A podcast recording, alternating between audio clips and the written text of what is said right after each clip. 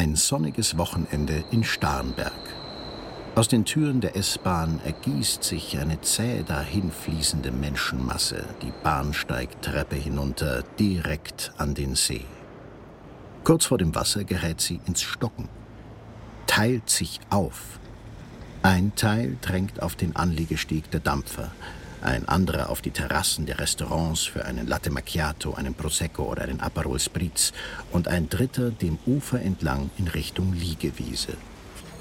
Aber wie kam es überhaupt dazu, dass der See so beliebt wurde bei den Münchnern?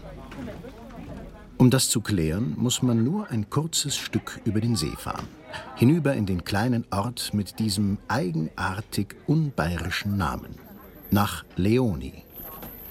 Direkt am Steg wartet ein großes Hotel, ein Betonzweckbau aus den 70er Jahren, auf Gäste. Hier hat sie ihren Anfang genommen, die große Begeisterung der Münchner für ihren Starnberger See. Wander ganz übern Stiegel springt und die Senderin recht schöne Lieder singt. Und der Stier läuft noch her der roten Kur. Jetzt geh mal heim, sagt sie, mein lieber Bub. Diddle, diddle,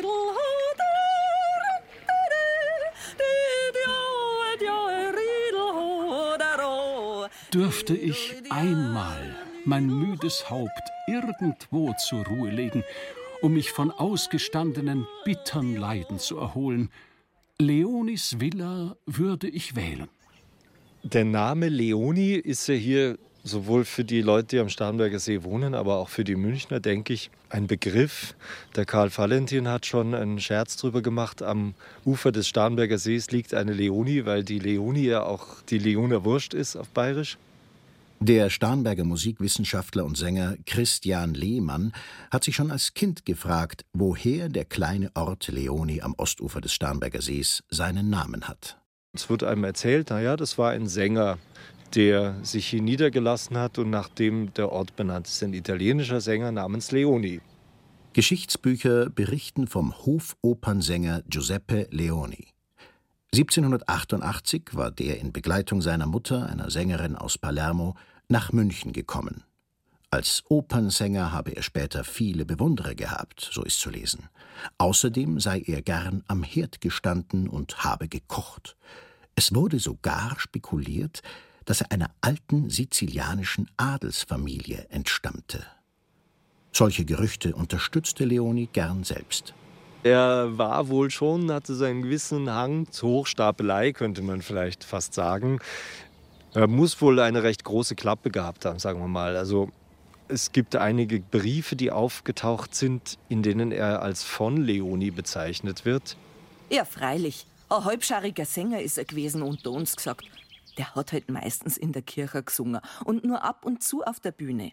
Also damals, wie die Leute so über mich gejubelt haben, wie ich als Agathe im Freischütz gesungen hab, da ist mir der überhaupt nicht aufgefallen.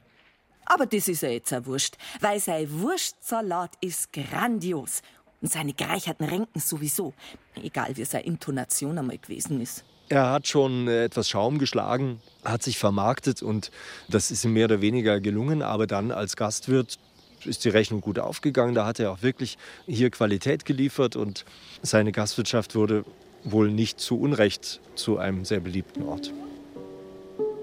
Christian Lehmann hat sich in den Archiven auf die Suche nach Giuseppe oder deutsch Josef Leoni und der Entstehung des Ortsnamens gemacht. Der Leoni bei dem die Starsopranistin Clara Metzger-Vespermann 1826 jodelte und dabei nicht nur vom Schriftsteller Friedrich Wilhelm Bruckbräu angehimmelt wurde, hatte nach dem Ende seiner Gesangskarriere eine Sommerwirtschaft am Starnberger See eröffnet, in dem kleinen Fischerweiler Assenbuch.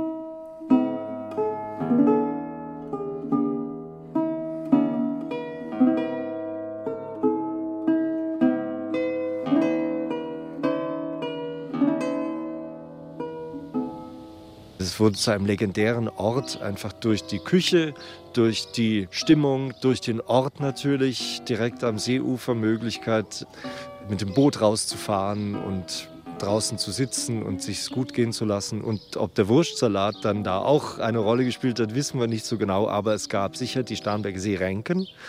Es gab, wie es in Berichten heißt, echten mit Ä Kaffee. Es gab Wein, es gab gute Küche. Es muss doch ein sehr angenehmer, auch kulinarisch angenehmer Ort gewesen sein. Das Originellste und selbst in der Geldklemme noch heiterste unter allen Völkern der Erde, das Theatervolk, erholt sich hier von seinen Anstrengungen auf der Hofbühne und weiß den reizenden Ort mit den buntesten Gefilden der Fantasie gesellig auszuschmücken. Der Bruckbrei schreibt es alles bloß, damit er seine Ränken umsonst kriegt. Freilich ist es schön da, sonst waren wir doch nicht alle da. Leoniehausen ist halt ganz was Besonderes, auch wenn's am Arsch von der Welt ist. Es war am Arsch der Welt, das ist ganz richtig. Wir reden jetzt vom Jahr 1825 als diese Gastwirtschaft hier ihre Tore geöffnet hat, da war am Starnberger See eigentlich noch nichts los. Man musste durch den Forstenrieder Park mit der Kutsche bis Berg meistens oder vielleicht bis Starnberg auch nur und dann entweder zu Fuß oder mit dem Schiff hierher kommen, weil der Ort Leoni direkt am Seeufer schwer zugänglich war. Aber trotzdem anscheinend so attraktiv, dass die Münchner gerne gekommen sind, dass man dann sagte, jetzt gehen wir zum Leoni. Leoni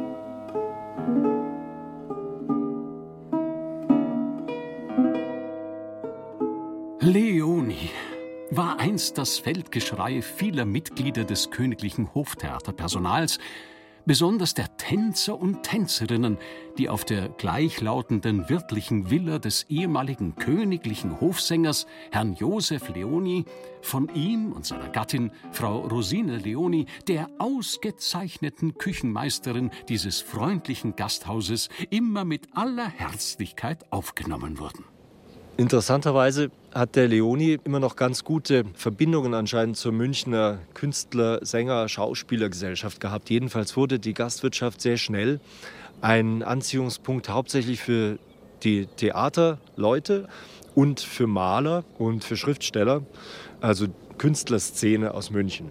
Die sind hergekommen und dann hat sich das natürlich in der Szene verbreitet, der Ruf des Gasthauses. Im Grunde hat Josef Leoni mit seinem Gasthaus den Startschuss dafür gegeben, dass der Starnberger See heute das ist, was er ist. Bekanntes Ausflugsziel der Münchner, beliebtes Domizil der Geldigen, begehrter Treffpunkt der Schikaria. Geboren wurde der begnadete Gastwirt und weniger begnadete Sänger in Palermo. Seine Mutter war eine erfolgreiche Sopranistin, die durch ganz Europa tourte und schließlich ihrem 17-jährigen Sohn eine Stelle als Bassist im Chor der Münchner Hofkapelle verschaffen konnte. Und in München lernte Giuseppe Leoni seine erste Frau kennen.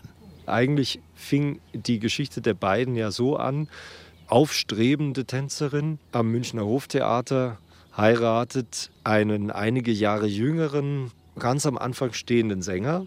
Das war also die Mariana geborene Schmaus, die aus Mannheim kam. Dann machte sie ziemlich Karriere, wurde erste Tänzerin und Leoni blieb Zeit seines Lebens Chorsänger, muss man sagen. Er stand aber fast nie, bis auf eine Ausnahme, als Solist auf der Opernbühne. Die Ehe ging auseinander. Leoni musste auf die üppigen Gagen seiner Frau verzichten. Noch während seiner Sängerkarriere hatte er deshalb immer wieder versucht, sein schmales Gehalt aus der Hofkapelle aufzubessern und übernahm Gelegenheitsjobs oder Hausmeisterdienste bei einem seiner Bekannten, dem Generaldirektor des Finanzministeriums Franz von Krenner. Der ist heute hauptsächlich bekannt für seine umfangreiche und skandalöse Sammlung erotischer Literatur. Franz von Krenner war schon lange ein großer Freund des Starnberger Sees und der malerischen Sonnenuntergänge in Assenbuch dass der Krenner 1811 hierher gefahren ist, um hier sich zu erholen oder hier auch mit seinen Freunden am Seeufer zu sitzen und zu feiern, ist eigentlich ungewöhnlich. Also er war sozusagen ein Pionier. Was genau ihn hierher getrieben hat, wissen wir nicht. Interessanterweise ist in demselben Jahr 1811 eine zweite Auflage von einem bekannten Buch erschienen, die Beschreibung des Würm- oder Starnberger Sees von Lorenz von Westenrieder. Jedenfalls kaufte sich der Franz von Krenner 1811 ein Stück nasse Wiese mit Obstbäumen in Assenbuch und errichtete darauf ein kleines Sommerhaus, in dem er mit Freunden, unter anderem auch Josef Leoni, feierte.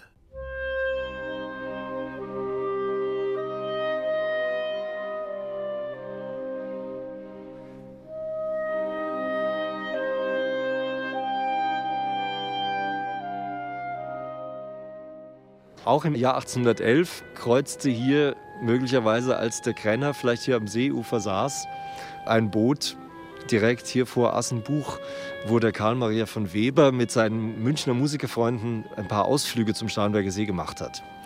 Sie haben wohl auf dem Boot sogar musiziert. Sein Freund Heinrich Beermann, berühmter Klarinettist in der Münchner Hofkapelle, war mit dabei und hatte seine Klarinette mit und da entstand wahrscheinlich auf dem Boot oder direkt danach, nach der Bootsfahrt, ein Satz aus Webers zweiten Klarinettenkonzert in S-Dur. Nach dem Tod Krenners verschlechterte sich die finanzielle Lage Leonis drastisch und er versuchte vergeblich, andere Erwerbsquellen neben seiner Verpflichtung als Hofsänger aufzutun. Erst das Jahr 1824 änderte alles im Leben Leonis. Seine Frau Marianne starb mit 59 Jahren und hinterließ ihrem Noch-Ehemann ein kleines Vermögen. Damit gelang es ihm, das Grundstück am See aus Krenners Nachlass zu erwerben. Schnell heiratete er erneut und errichtete dort zusammen mit seiner zweiten Frau Rosina sein Gasthaus im italienischen Stil. Von jetzt an konnte man statt in Assenbuch in Leonihausen einkehren oder einfach beim Leoni. Doch noch waren die Zeiten von Pizza und Pasta, von Latte Macchiato und Aperol Spritz nicht gekommen. Italiener in dem heutigen Sinn war es wahrscheinlich noch nicht. Also er war, denke ich, recht bavarisiert. Italienische Küche wissen wir nicht so genau, ob es die da bei ihm gegeben hat, denn er hatte ja in zweiter Ehe eine Rosina, nicht etwa aus Italien, sondern aus der Gegend von Regensburg geheiratet. Eine bodenständige Oberpfälzerin. Die war wohl eine sehr gute Köchin. Also vielleicht war es doch eher eine bayerische Gastwirtschaft unter italienischer Leitung, aber mit einem gewissen italienischen Lebensgefühl.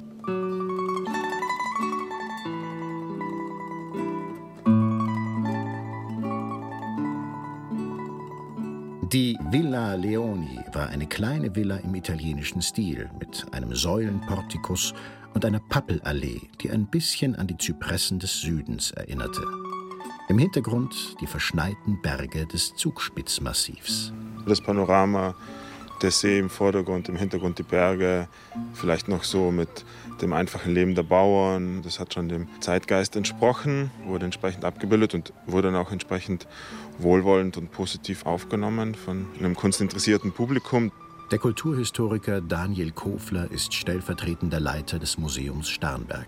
In der ersten Hälfte des 19. Jahrhunderts sind die ersten Künstler hier, die so ein bisschen als Avantgarde an den See kommen, hier die Landschaft malen und dadurch dann eben auch Eindrücke vom See in München sozusagen präsentieren und dort dann von so einem kunstaffinen Bürgertum, aus einem gehobenen Bürgertum aufgenommen wird.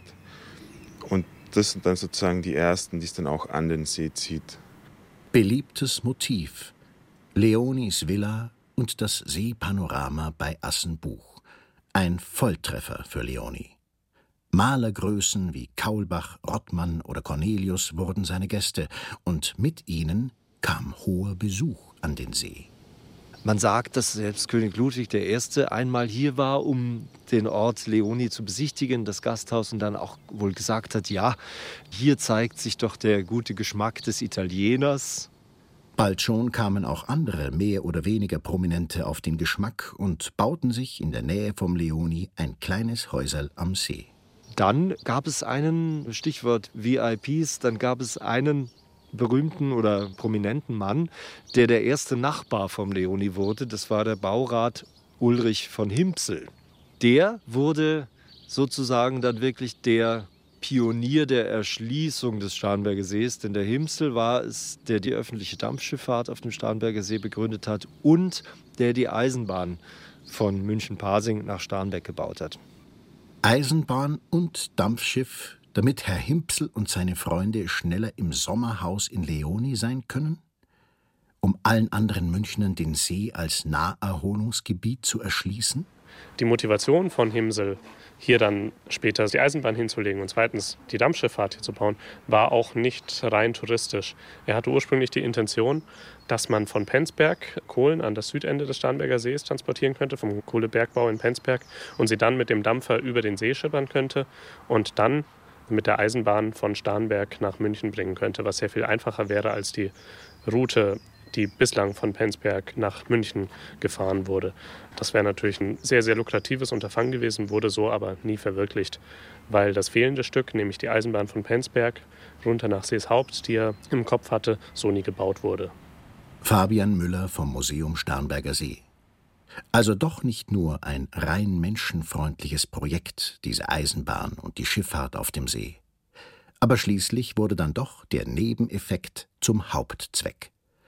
1851 fuhr der erste Raddampfer nach Leoni. Da war der legendäre Wirt allerdings schon fast 20 Jahre tot. Die junge Witwe Rosina begrüßte die Gäste alleine am Steg. Mitte der 50er Jahre, als dann die Eisenbahn hierher kommt, da wird es in erster Linie dann interessant für das Großbürgertum. Und da beginnt ein Abschnitt, der sehr vom sozialen Leben am See eigentlich geprägt ist. Da könnte man fast sagen, der See ist nur eine Kulisse. Es geht sehr viel darum, wer eigentlich am See ist, mit wem er da ist, wer sich hier trifft. Jeder, der etwas auf sich hielt, musste also hinaus an den See. Industrielle, Künstler aller Genres, Neureiche, Geldadel und alteingesessene Herrschaften trafen sich dank Bahn und Schiff am Ufer. Der See war auch wegen Leoni über die Grenzen Münchens hinaus bekannter geworden. Und dann gab es ein Ereignis, das seine Berühmtheit auf internationale Ebene katapultierte. Der Tod Ludwigs II. im See. Wenige hundert Meter von Leoni entfernt. Es wird ganz klar auch ab den 1880ern dann der Mythos Ludwig II., der sich hier im See sehr stark wiederfindet und der dem See dann auch einen überregionalen oder fast einen internationalen Namen gibt. Ludwig II. ist ja auch eine Figur der Popkultur geworden. Und entsprechend ist es natürlich diese Verbindung See, Ludwig II., auch natürlich dann nochmal dieser Mythos um seinen Tod. Das ist auf jeden Fall immer noch ein wichtiger Bezugspunkt. Und wenn wir schon beim Mythos sind, auch um Josef Leoni hat sich ein Mythos gebildet. Natürlich nicht vergleichbar mit Ludwig II. und seinem Tod im See, aber immerhin. Schon zu Lebzeiten war der Chorsänger zum Opernstar idealisiert worden, dichteten ihm seine Bewunderer ein adeliges von an. Um seinen Tod rankt sich eine bühnenwirksame Legende. Angeblich habe er sich mit einem Dolch das Leben genommen. Manche Quellen berichten, dass dieser Dolch lange Zeit im Starnberger Museum ausgestellt gewesen sei. Wir haben einen kleinen Dolch, aber es gibt jetzt sozusagen keine konkreten Beweise dafür, dass das dieser berühmte Dolch ist. Keine Blutspuren dran, genau. Wurde auch, glaube ich, noch nicht so kriminaltechnisch untersucht, aber ansonsten haben wir noch keinen entsprechenden Dolch gefunden. Aber allein die Tatsache, dass es diesen Dolch geben könnte, macht die Figur Leoni natürlich noch ein bisschen spannender, den Ort noch ein bisschen anziehender, genauso wie die Votivkapelle und das Kreuz für den König nebenan im Garten von Schloss Berg. Also er hat ganz sicher dafür gesorgt, dass der Ruf des Starnberger Sees in München bekannter wurde, auch besser wurde, weg von irgendeinem Ort in der Pampa hin zu diesem Ruf als Künstlerort, fernab von diesem sehr in der Industrialisierung festhängenden, verrauchten, dreckigen Münchens, hin zu einem Ort, wo sich ja, Fuchs und Hase gute Nacht sagen, man einen schönen Blick auf den See hat, die Berge genießen kann. Den Blick auf den See auf die Berge, den genießen die Münchner immer noch. Immer noch bei Wurstsalat, geräucherten Ränken, gutem Wein und statt echtem Kaffee bei einem Latte Macchiato, wenn sie es aus der S-Bahn über die Stufen des Bahnsteigs hinunter zum See geschafft haben. Und viele genießen dann die Fahrt mit dem Dampfer, vorbei an Berg und dem Kreuz, das an den Tod des Märchenkönigs erinnert, Vorbei am unscheinbaren Ort Leoni. Nach Süden, mitten hinein in die Traumkulisse der bayerischen Berge.